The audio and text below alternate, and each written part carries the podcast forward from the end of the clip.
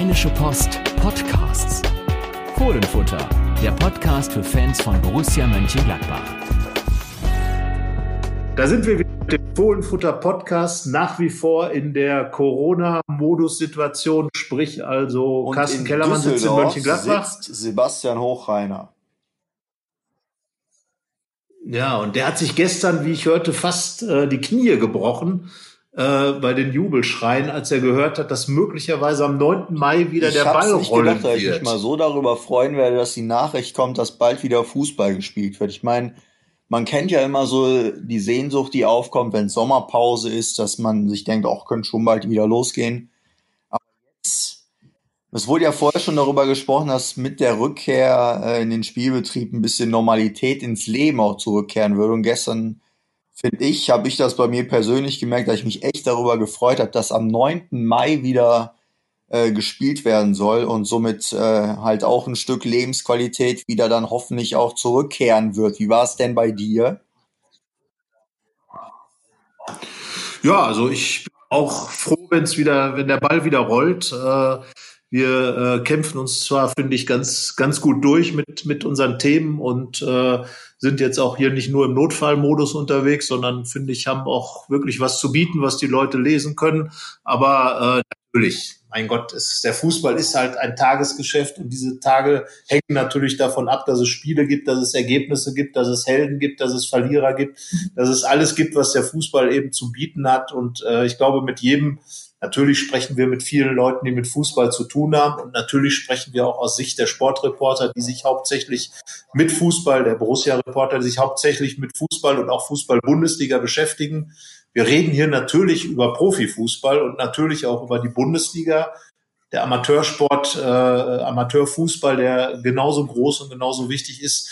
Ähm, da sieht es natürlich anders aus. Da ist nicht klar, was mit den Saisons passiert, wie es weitergeht. Aber ich glaube, wie du es gesagt hast, wenn der Bundesliga-Ball wieder rollt, dann hat das eine gewisse Normalität.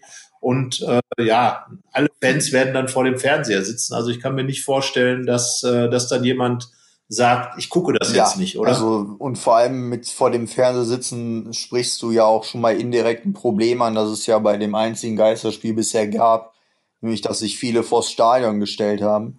Und da haben wir ja auch schon mal drüber gesprochen, dass die Situation heute natürlich eine ganz andere ist, weil die Fans wissen ja auch, sollte das passieren, wird das Vorhaben, die Saison äh, zu beenden, ganz schnell wieder ad acta gelegt und die äh, Corona-Pause wird wieder eingelegt und wahrscheinlich dann auch die Saison beendet. Deswegen werden, wie du schon sagst, ganz viele, alle, die sich äh, für Fußball interessieren, darauf freuen, vor dem Fernseher die Spiele ansehen. Und ja, jetzt sind es nur noch zweieinhalb Wochen, bis das passieren soll. Ähm, und ja, wie, wie wir schon gesagt haben, wir freuen uns sehr darauf und das ist ja auch äh, wirklich ein, ein sehr, sehr wichtiges Zeichen, was ähm, das ganze Leben betrifft, weil das ist ja nicht einfach nur, jetzt dürfen die Millionäre wieder Fußball spielen und Hauptsache Fußball, sondern da hängt ja auch einfach extrem viel dran in unserer Gesellschaft. Genau, und äh, ich glaube, da das muss man auch ernst nehmen, was, äh, was die DFL, äh, die Deutsche Fußballliga, ähm, mit, mit dem Seifert, mit dem Chef gesagt hat, dass eben da fast 60.000 äh, Jobs einfach dranhängen. Ähm, und ich glaube, man muss wirklich jegliche Romantik einfach mal beiseite nehmen. Äh, äh, Fußball-Bundesliga ist ein Wirtschaftszweig und zwar ein gigantischer Wirtschaftszweig, genau wie der gesamte Weltfußball. Und äh, ich glaube, das wird jetzt einfach in dieser äh, Corona-Krise nochmal ganz deutlich gemacht. Natürlich geht es um den Sport nochmal, es geht immer noch um Unterhaltung, es geht immer noch äh, darum, die Ablenkung vom Alltag, äh, vom Berufsleben, von allen möglichen Sachen. Es geht darum, Helden zu feiern und äh, Tränen zu vergießen, wenn die Mannschaft verliert. Es geht auch darum, dass eben Vereine einfach äh, einen gewissen Wert für, für das Herz haben und so weiter und so fort. Aber am Ende Profifußball ist professioneller Fußball und professioneller Fußball hat mit Geld zu tun. Und ein Gros dieses Geldes wird nun mal vom Fernsehen bezahlt. Äh, es gibt in Deutschland keine vergleichbare Größe in irgendeinem anderen Sport, äh, ähm, der mit dem Bundesliga-Fußball vergleichbar ist. Und ich glaube, wenn, wenn hier viel vor die Hunde gehen würde und es scheint äh, ja so zu sein, dass einige Vereine, es ist ja klar, das ist Vereine sind Wirtschaftsunternehmen und Unternehmen, die keine Einkünfte haben und keine Möglichkeiten haben, Umsatz zu machen, ähm, haben natürlich ein Problem. Da ist der Fußball nicht alleine. Aber äh, trotzdem ist es auch ein Teil der deutschen, ähm, des deutschen Selbstbewusstseins, des deutschen Selbstverständnisses. Man glaube, man erinnere sich nur an 1954, die erste Weltmeisterschaft, die Deutschland gewonnen hat, hat der ganzen, dem ganzen Land wieder irgendwo ein neues, neue Identität mit auf den Weg gegeben, all diese Dinge. Und ähm, ja, ich glaube, es ist sehr wichtig, dass wieder Fußball, Bundesliga-Fußball gespielt ja wird. Zwei Definitiv. Dinge, die diskutiert werden. Auf der einen Seite wird ja dann oft über die Extrawurst oder Sonderrolle des Fußballs äh, gesprochen, wo ich dann finde, dass da auch Protagonisten zu Recht intervenieren und sagen, wir haben ja keine Sonderrolle, Geschäfte werden wieder geöffnet, die Wirtschaft soll wieder anlaufen. Dann kann ja auch der Fußball, solange das äh, mit den gesundheitlichen Richtlinien zur Übereinkunft kommen kann, und das ist ja so bei Geisterspielen. Also wenn da in der Schüssel, nicht mit der Schüssel 200 Leute drin sind, dann glaube ich halt, ist das äh, Ansteckungsrisiko sehr gering. Das Ansteckungsrisiko ist auf dem Platz, aber ich glaube auch, dass es diese Testkapazitäten äh, geben wird, denn man hört es ja auch, dass mittlerweile einfach eine echt große äh, Menge an Kapazitäten da ist und dann kann man das auch im Fußball anbringen. Und das Zweite ist ja, dass jetzt so der Vergleich äh, angestrengt wird, Fußball andere Sportarten, weil ich glaube, mittlerweile in fast anderen Sportarten ist die Saison ausgesetzt. Das liegt aber daran, was du gerade sagtest, es gibt ja keine andere Sportart, die sagt, wir machen jetzt weiter, weil wir dadurch Fernsehgelder bekommen. Sondern die anderen würden das ja mehr oder weniger aus Spaß oder sportlichem Wettbewerb. Und da hat der Fußball ja eine wesentlich Aufgabe. Das Einzige, wo es das halt noch gibt, was ich jetzt weiß, ist ja die Geschichte, die du im Mönchengladbacher Sport jetzt gemacht hast, Trabrennsport, die leben dann halt von Wetteinnahmen. Aber auch das gibt's ja in keiner anderen Sportart. Ja, viele Sportarten würden durch die aber Zuschauereinnahmen ja natürlich ja noch was reinbekommen, aber Fußball nicht. Genau, das ist ausgeschlossen. Deswegen, darum ähm, kann man es auch nicht vergleichen. Äh, und äh, es gibt in anderen Ländern sicherlich mehr Sportarten in den USA, die dann auch entsprechende Fernsehumsätze haben und, und wo dann auch die, die, diese Ideen, diese Leitgedanken, die für den Bundesliga-Fußball eben gelten.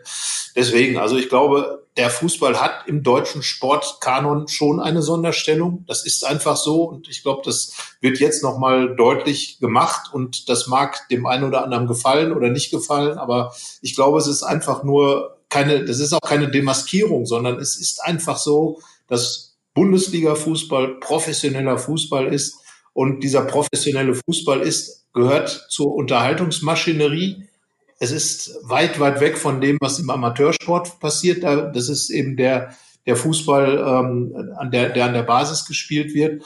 Aber die Profifußballer sind eben auch Entertainer auf gewisse Weise und, und ähm, ja, das muss jetzt weitergehen und das wird weitergehen. Da bin ich auch fest von überzeugt, dass äh, die Politik jetzt äh, im Prinzip die, die Türen aufgemacht hat, äh, dass die Pläne schon weitgehend auch in der Schublade liegen, wie man den Rest der Saison, neun Spieltage sind es noch, äh, die durchgezogen werden müssen, ähm, wie man den dann auch organisiert. Äh, die ersten Pläne, die schon mal so im Kicker ja dann angesprochen wurden, beinhalteten ja sogar kaum englische zwei, Wochen. Beim 9. Mai zwei. Woche, wenn man dann am oder zwei, zwei englische Wochen am 9. Mai. Das ist auch überschaubar. Ich glaube, ähm, natürlich wird es kein Spiel geben, äh, äh, wo die, die Spieler zwei Meter voneinander entfernt sind. Äh, das wäre, glaube ich, jedem, jedem Trainer ein Graus.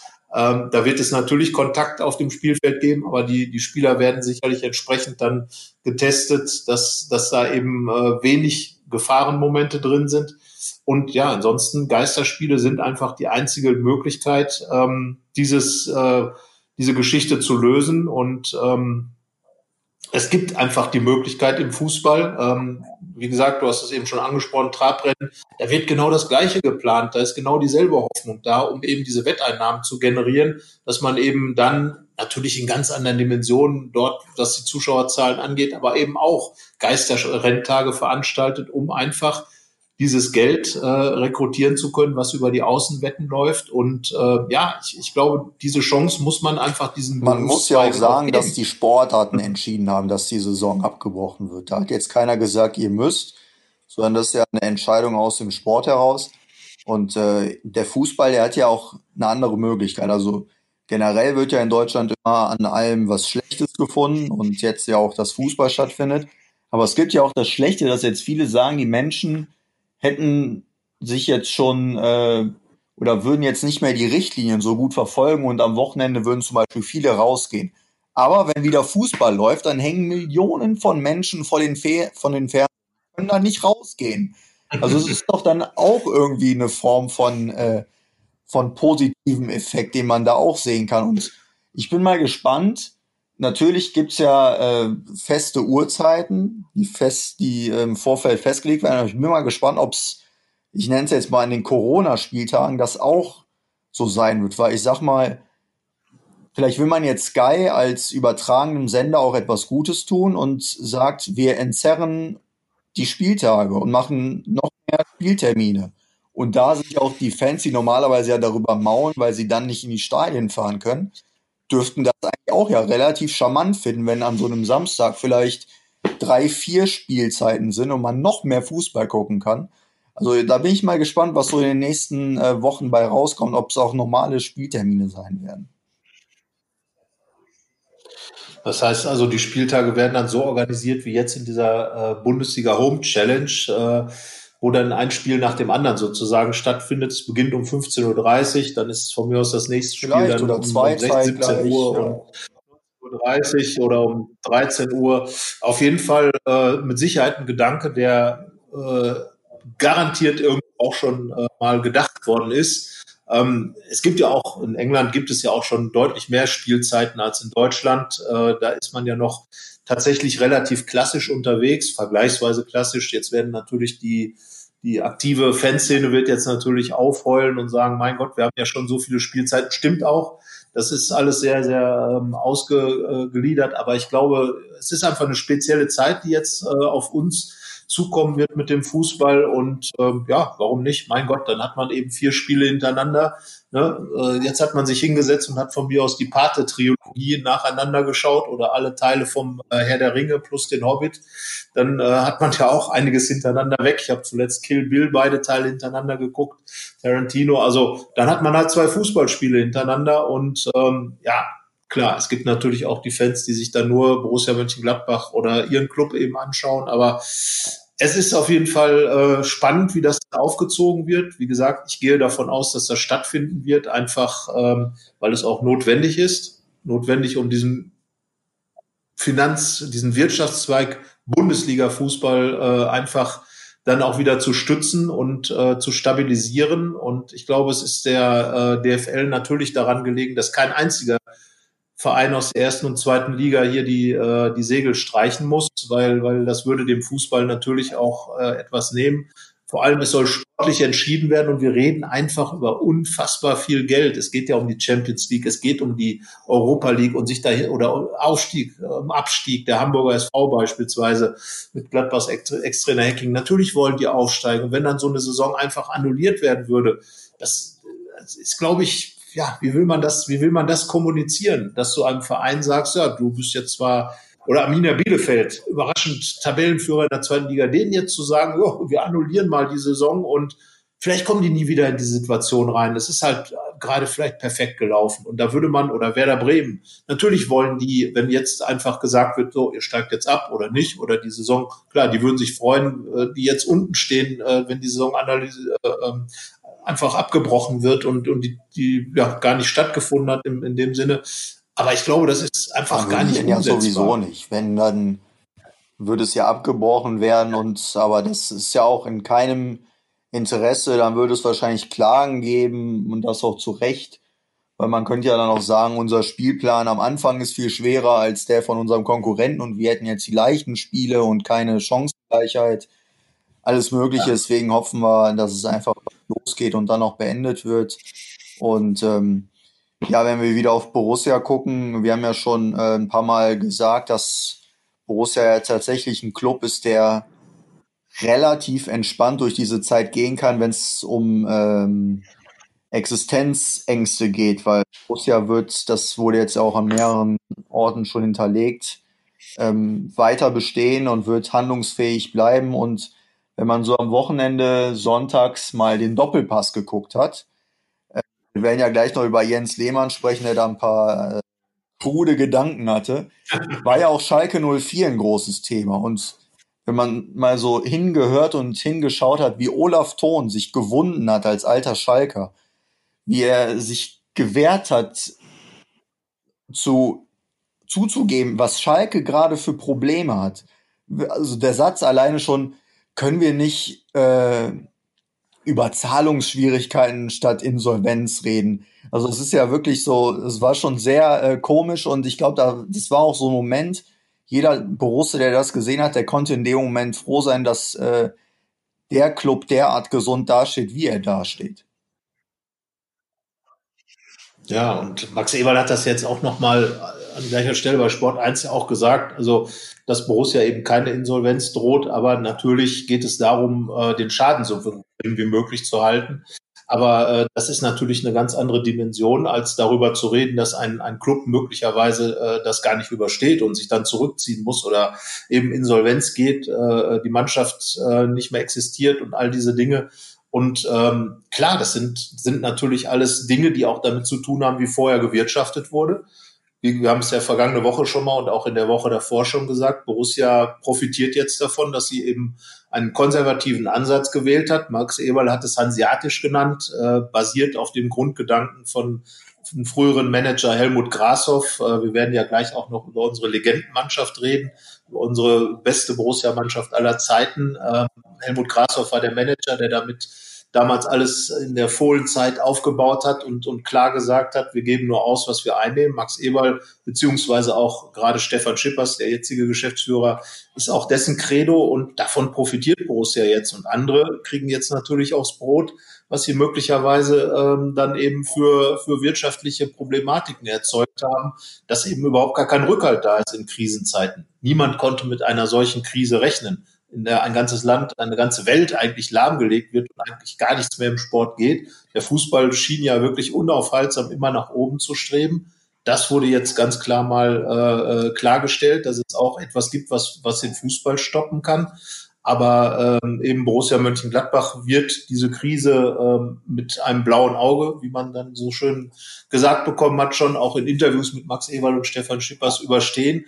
Und ähm, ja, vielleicht es sogar einer der Clubs sein, die danach äh, umso stabiler dann dastehen. Genau, denn ähm, mit dem Erreichen der Champions League wird man ja das Minus ähm, auf jeden Fall ausgleichen können. Vielleicht sogar ähm, noch ein Plus übrig haben. Das wird man alles sehen in den nächsten Wochen hoffentlich. Und ja, bald geht dann der sportliche Kampf wieder los vor leeren Stadien. Das müssen wir ja auch jetzt nochmal sagen. Alle, die jetzt so ein bisschen ähm, Hoffnung geschöpft haben und sagen, was der Jens Lehmann gesagt hat, das ist doch genau richtig. Wir können auch so 10, 15, 20.000 Leute ruhig in den Borussia-Park lassen, dann müssen da nicht nur die Pappfiguren stehen. Nein, also das wird so sein, dass kein Zuschauer reingehen darf. Äh, da geht es vielleicht nicht unbedingt darum, wie sich jetzt die Menschen auf den Tribünen verteilen, sondern es gibt auch Anfahrt und Abfahrt und Einlasskontrollen etc. Und da ist es einfach nicht machbar, ähm, in genötigtem Abstand da rein und rauszukommen und drin zu sein. Deswegen ähm, keine Hoffnung und ähm, Jens Lehmann, das war zwar ein netter Gedanke, aber kein umsetzbarer. Ja, er hat sich da ja wirklich, äh, sage ich jetzt mal, interessant, verkauft. Also ähm, ja, also doch, man, du hast es eben auch schon anders genannt, krude Thesen aufgestellt. Also ja, manchmal wundert man sich halt, äh, welche Gedanken sich so der eine oder andere macht und die dann auch noch öffentlich äußert. Klar, ähm, natürlich ist das theoretisch vorstellbar. So, so ein Fußballstadion hat natürlich äh, Platz und wenn ich nur die Hälfte der Leute rein tue, dann hat auch jeder zwei Meter Abstand, klar. Aber wie gesagt, auch da, das hängt halt viel mehr dran. Es werden ja auch meistens in Winterzeiten, wenn Spiele äh, da in, in Frage stehen, geht es ja auch meistens nicht um das, was im Stadion passiert, sondern wirklich um die Anfahrtswege, um, um, um. Und äh, dass man einfach viele Dinge gar nicht so kontrollieren kann, wie man es gerne würde. Und natürlich würde es da zu Menschenansammlungen kommen und natürlich wäre das dann eine Keimzelle für, äh, für den Virus, wieder äh, fröhlich hin und her zu springen. Und von daher, nein, Geisterspiele sind die einzige und auch vernünftige Lösung in der ganzen Geschichte. Die Mannschaften selbst werden sicherlich dann äh, mit, mit äh, Corona-Schnelltests äh, überprüft und werden dann entsprechend für die um die Spiele herum dann wahrscheinlich auch unter sich bleiben, damit dann eben keine Ansteckungsgefahr besteht. Ähm, klar, da gibt es, da gibt es mit Sicherheit auch dann äh, sehr skurrile Situationen, die dann entstehen um die Mannschaften herum. Aber ähm, wie gesagt, das ist eben so, das ist professioneller Sport und, und so ist das eben in, in solchen Zeiten. Ähm, ja, und wie gesagt, die Stadien werden leer bleiben. Ähm, du hast eben schon die Pappkameraden angesprochen. Sechs, 6.000, fast 7.000 sind davon schon bestellt worden, von diesen Fan-Doppelgängern. 2.000 oder, oder noch mehr sind im Stadion schon installiert. Äh, sieht witzig aus. Ähm, viele Leute äh, machen sich natürlich auch einen Kult daraus, jetzt dann dabei zu sein, eben dann als, als Pappfigur super Idee von den äh, aus der aktiven Fanszene herausgekommen und ähm, ja, wenn es dann auch noch dem dem Fanprojekt, was was ja die die ganze Sache da organisiert, dann äh, ein bisschen hilft über die Runden zu kommen, auch da das Fanhaus, Gastronomie komplett zu über äh, Tage die Spiele, äh, die Geisterspiele werden natürlich dann auch entsprechend keine keine großen Fanpartys äh, zulassen. Das heißt also, da wird dann auch ein bisschen geholfen und ja, insgesamt eine klasse Aktion und ich glaube tatsächlich, dass die Spieler ein bisschen was davon haben, wenn du einfach nicht nur vor Beton spielst, weil ich erinnere mich da wirklich an dieses äh, Geisterderby, bei dem wir ja zugegen waren im Stadion. Brell Embolo schießt das Tor, hält die Hände hinter die Ohren äh, beim so diesem typischen Jubel, der ja dann äh, irgendwann mal von Lars Stindl, glaube ich, mal eingeführt wurde. Jonas Hofmann hat den übernommen, Brell Embolo jetzt und äh, ja, ist halt keiner da, außer ein paar betonwüstige äh, Ränge und ähm, ja, also da finde ich das mit den Fan-Doppelgängern schon ganz geckig. Die Nordkurve ist da schon relativ gefüllt. Andere Clubs haben auch Einfälle gehabt. Düsseldorf will, glaube ich, irgendwie Stadionatmosphäre einspielen. Äh, äh, Köln hat irgendwie, will die, will die Kurven verhängen. Also die Vereine lassen sich da schon was einfallen und das, finde ich, ist ein guter Umgang mit den, mit den Geisterspielen die Ultras, die Ultraszenen in Deutschland, die Ultras haben sich komplett dagegen positioniert, haben gesagt, es passt nicht in die Zeit, äh, solche Dinge zu tun. Man kann diesen Standpunkt haben, aber äh, mit dem, was wir eben gesagt haben, ist das dann auch äh, die andere Richtung.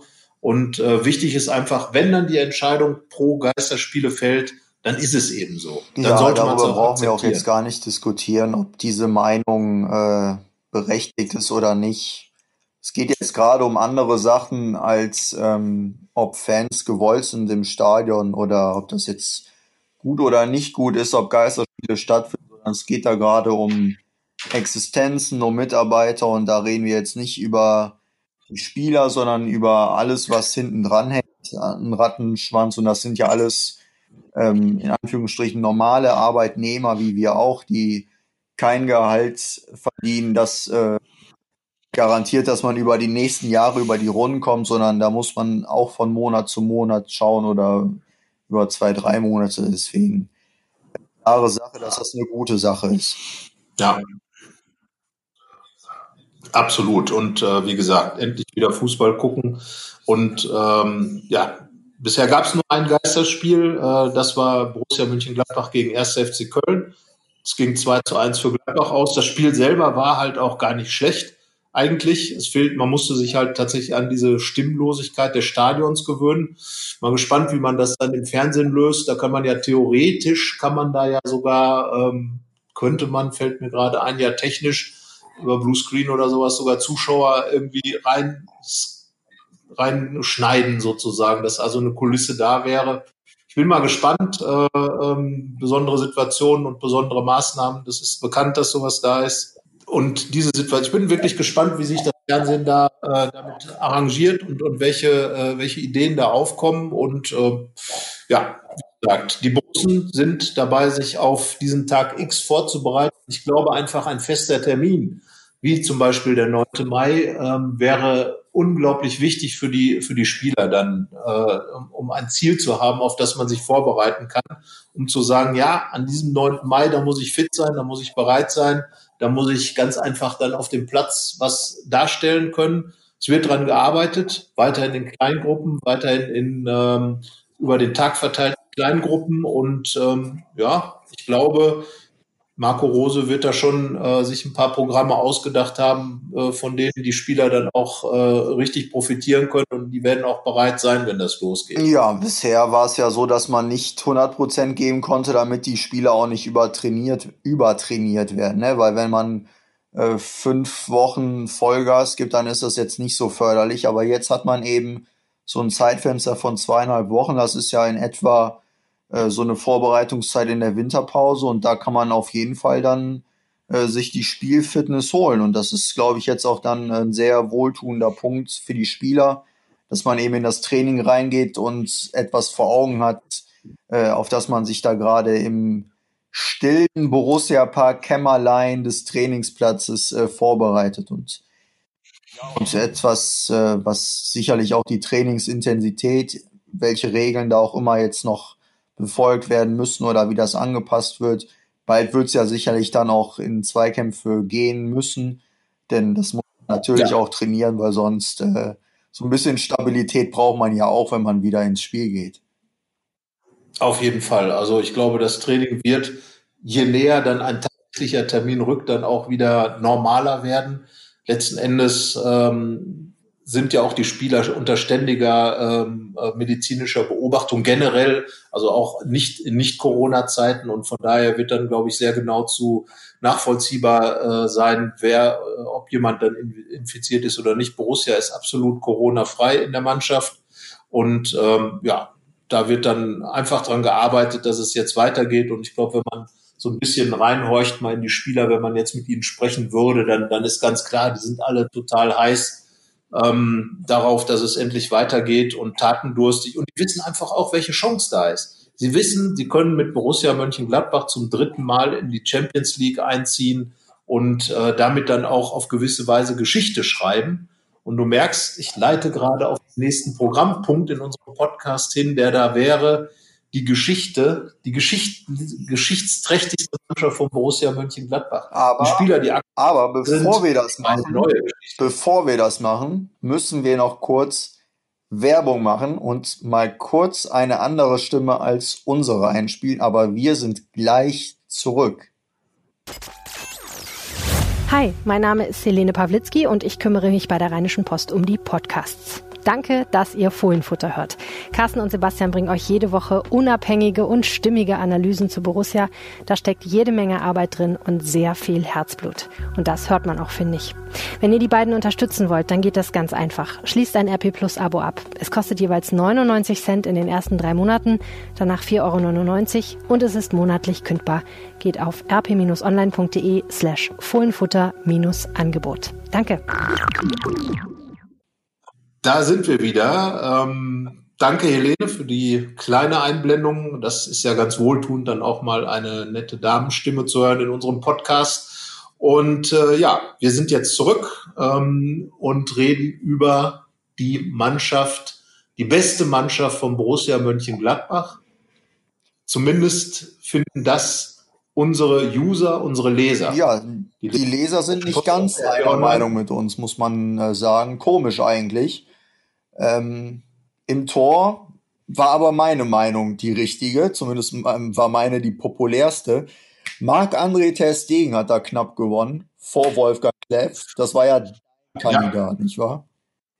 Genau so ist es. Ja, ich glaube, muss natürlich dazu sagen, dass natürlich die äh, Clefs dieser Wahl äh, wahrscheinlich so ein bisschen im Nachteil sind, weil die Wahl vor allem online stattfindet und da natürlich die jüngere Generation etwas mehr vertreten ist. Und da ist natürlich ein Marc-André Terstegen, ich sage gleich noch mehr dazu, aber Marc-André Terstegen natürlich etwas näher dran. Aber Marc-André Terstegen ist natürlich auch ein Gladbacher. Punkt eins. Punkt zwei ist er natürlich auch äh, im Moment einer der besten Torhüter der Welt und von daher ihn in eine Top Borussia Mönchengladbach Mannschaft zu stellen, ist mit Sicherheit nicht ehrenrührig. Aber Wolfgang Kleff hätte es natürlich auch verdient. Er ist ja auch Torwart der Jahrhundertelf von Borussia Mönchengladbach. Damals ein sehr moderner Torwart und vor allen Dingen der Torwart, der in der Meister, Meisterära von Borussia Mönchengladbach die meisten Spiele gemacht hat.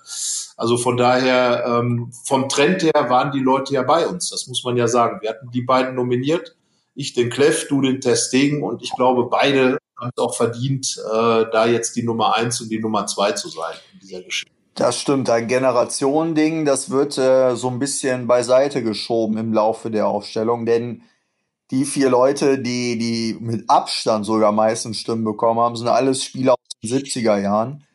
Deswegen, die werden auch äh, gewählt von jüngeren Leuten. Daher ja. diese Wahl von äh, Marc-André Testegen sogar auch dann noch ernster nehmen, als dass man sagt, es ist online und da sind mehr junge Leute. Also es ist schon sehr verdient, wie du auch sagst. Absolut. Also ist einfach ein Weltklasse-Torwart, der äh, wirklich sich auch jetzt beim ersten bei Barcelona so hingestellt hat, dass er einfach, ja, er ist Weltklasse und darum auch völlig zu Recht ein Mönchengladbacher, der bei in, der, in unserer Top 11, in der Top 11 der Leser der Rheinischen Post, der User, der ist von RP Online, die Nummer eins ist, äh, ja, Glückwunsch kann man da nur sagen. Ich glaube, Marc-André Testegen freut sich auch richtig darüber. Er ist immer noch mit dem Herzen Gladbacher, er ist mit dem Herzen Borusse. Und wenn er das dann hört, äh, da wird er stolz drauf sein, glaube ich schon. Ich hoffe, dass sich die vier aus der Abwehrreihe auch freuen, denn das sind Berti Vogts, Martin Stranzel, Patrick Andersson und Rainer Bonhoff. Und äh, wir waren uns ja auch einig bei den beiden Außenverteidiger, dass da kein Weg an Berti Vogts und Rainer Bonhoff vorbeigeht. Ja. Und im Zentrum ähm, war Martin Stranzel tatsächlich an Nummer eins bei den Lesern und Patrick Andersson an Nummer zwei und beide sogar relativ weit deutlich vor Andreas Christensen und Matthias Ginter, die ja meine Innenverteidigung bestückten. Ja. Und ich hatte zwei Haudegen, glaube ich, gesagt. Ähm, Stranzel war dabei. Genau. Ich habe also einen Hit gelandet.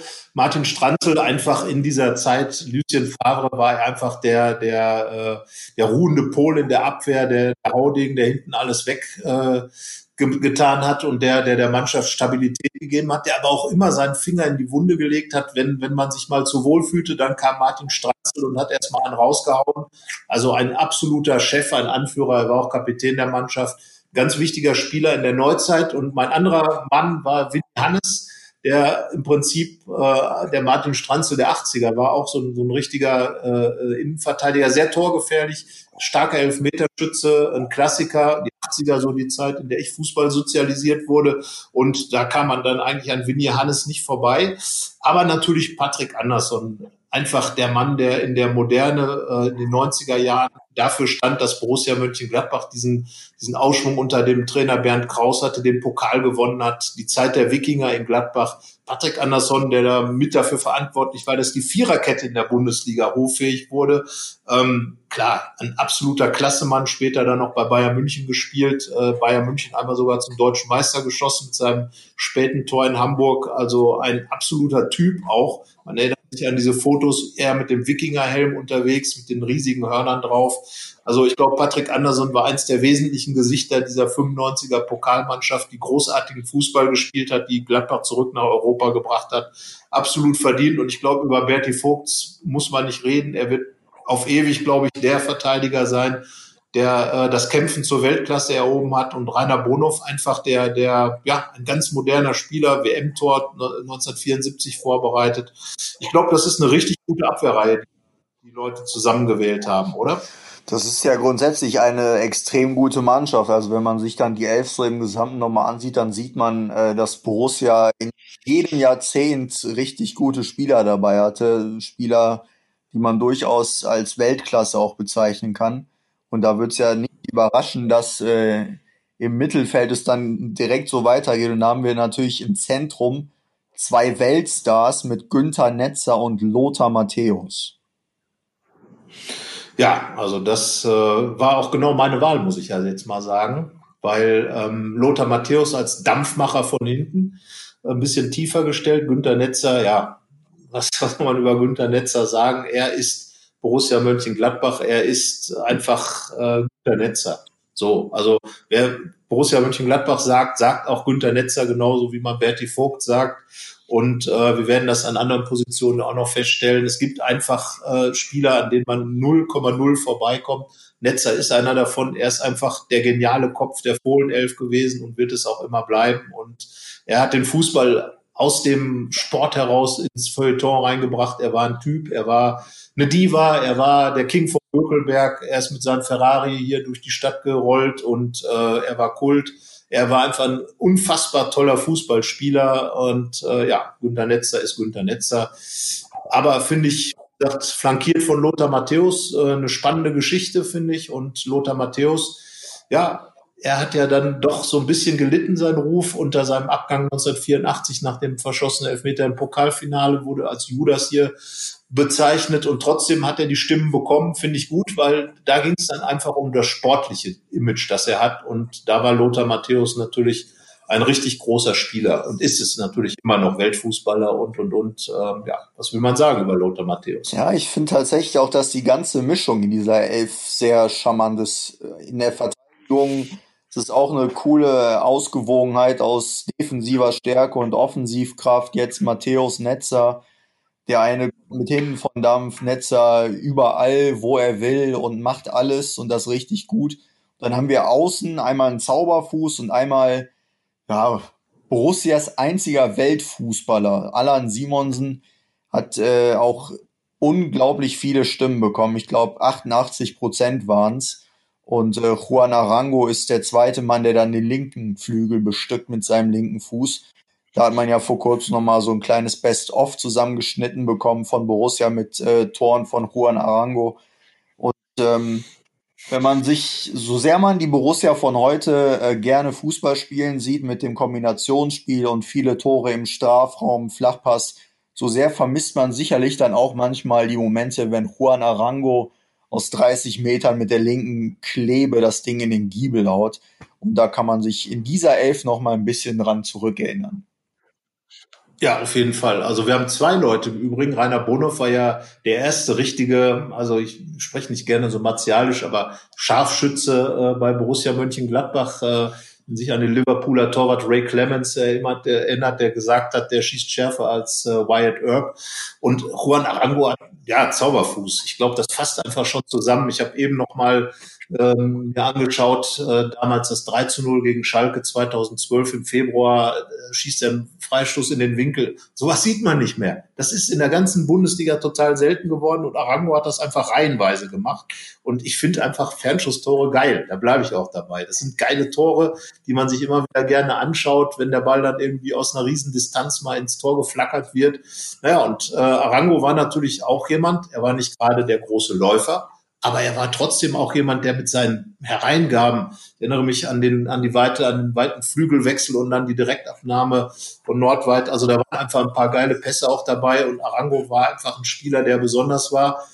Ich hatte Haki Wimmer an der Position. Haki Wimmer ist der Mann, der Günter Nitzer flankiert hat, der gearbeitet, die Lunge Borussias, hätte es auf jeden Fall auch verdient gehabt, das muss man ganz klar sagen. Aber du es ja auch schon gesagt hast, Sebastian, Gladbach hätte für fünf, sechs, sieben, acht, neun, zehn Mannschaften tolle Spieler äh, gehabt und äh, wir haben gesagt, wenn man es jetzt nach dem System aufstellen würde, wenn man nach was weiß ich aufstellen würde, nach Dunkelhaarigen, nach Hellhaarigen, nach ähm, keine Ahnung was, äh, nach Jahrzehnten aufstellen würde, man wird immer eine coole Mannschaft zusammenkriegen und äh, eine, die es auch ähm, die auch es verdient hätte, da zu stehen. Deswegen, also Juan Arango und ähm, Alan Simonsen ist auf jeden Fall eine Flügelzange. Und wenn man sich das Mittelfeld dann mal anschaut mit äh, Matthäus, Simonsen, Netzer und Arango, ja, kann man, glaube ich, leben und das würde glaube ich, äh, vielen Gegnern nicht besonders gut schmecken, das Ganze. Man hätte von hinten raus, wie gesagt, den wilden Matthäus, vorne Netzer genial, ähm, Arango äh, mit, mit seinen Flügelaktionen und den torgefährlichen Simonsen schnell. Doch, ja, ich glaube, da würde ganz andere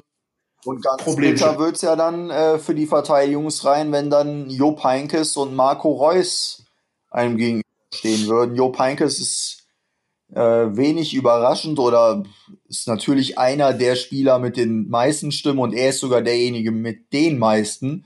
95 Prozent waren es bei ihm, bei Netzer waren es glaube ich so 92, Simonsen 88, Vogts 85.